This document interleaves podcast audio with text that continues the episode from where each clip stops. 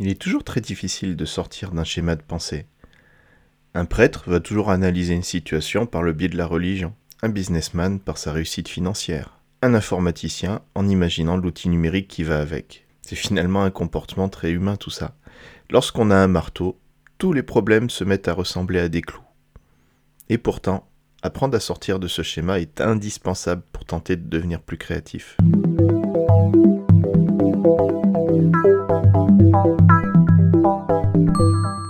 Faut pas se reprocher d'être formaté dans sa tête, plus ou moins suivant les individus, mais on l'est toujours un petit peu si on est honnête.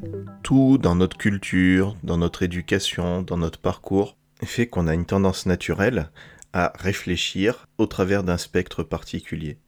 Même ceux qui ont une ouverture d'esprit particulière et qui n'ont pas spécialement euh, de, destin professionnel avec une spécialité euh, bien à part, vont forcément aller vers ça. Euh, on a tous au moins une tendance politique ou une façon, une philosophie de voir la vie.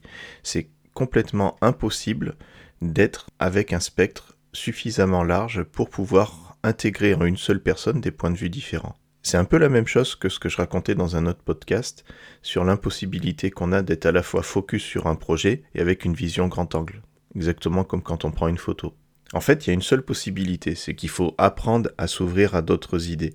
Élargir son point de vue, c'est avant tout s'entourer de personnes qui vont nous permettre d'intégrer ce point de vue. Et ça, bah, c'est moins facile que ça en a l'air. On va avoir assez facilement en fait un phénomène de rejet par rapport à ça, ou alors un malaise assez puissant. Sur le papier, c'est toujours intéressant de se dire euh, je, vais intégrer toutes les idées et toutes m'intéressent. Ça implique aussi de se confronter à des idées qui peuvent nous révolter, qui peuvent nous agacer ou nous, voire même nous exaspérer. J'avais fait une expérience un temps sur les réseaux sociaux en acceptant la plupart des gens qui avaient des points de vue différents du mien. C'est vrai que le réflexe premier serait de sélectionner ses amis ou ses relations euh, suivant des centres d'intérêt. Et là, j'essayais de faire l'inverse en me disant, bah, euh, un réseau social, c'est finalement un moyen inespéré de pouvoir écouter, de pouvoir entendre des points de vue qui sont radicalement différents du mien. Eh bien, je peux vous garantir que ça a été très très très difficile à vivre. Parce que je ressentais une forme de malaise intense, alors que si j'avais fait ce pour quoi les réseaux sont faits d'ailleurs, et ce vers quoi les algorithmes nous tendent, c'est-à-dire nous entourer que d'opinions qui nous confrontent sur nos bases à nous, je n'aurais absolument pas ressenti ce malaise-là, et au contraire, j'aurais été galvanisé dans ma façon de penser bien étriquée. Et c'est vraiment pas simple de trouver un équilibre entre les deux. Je vous propose pas d'embrasser des états d'esprit ou des opinions qui sont pas les vôtres.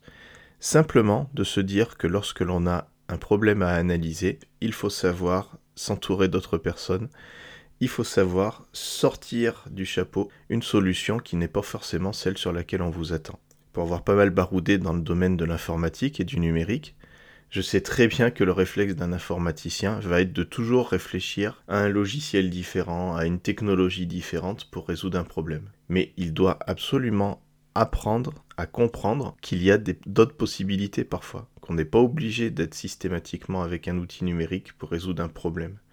Parce que tous les problèmes ne sont pas adaptés à ça. Alors la prochaine fois que tu rencontres un clou, essaye de penser à autre chose qu'à ton marteau. À bientôt.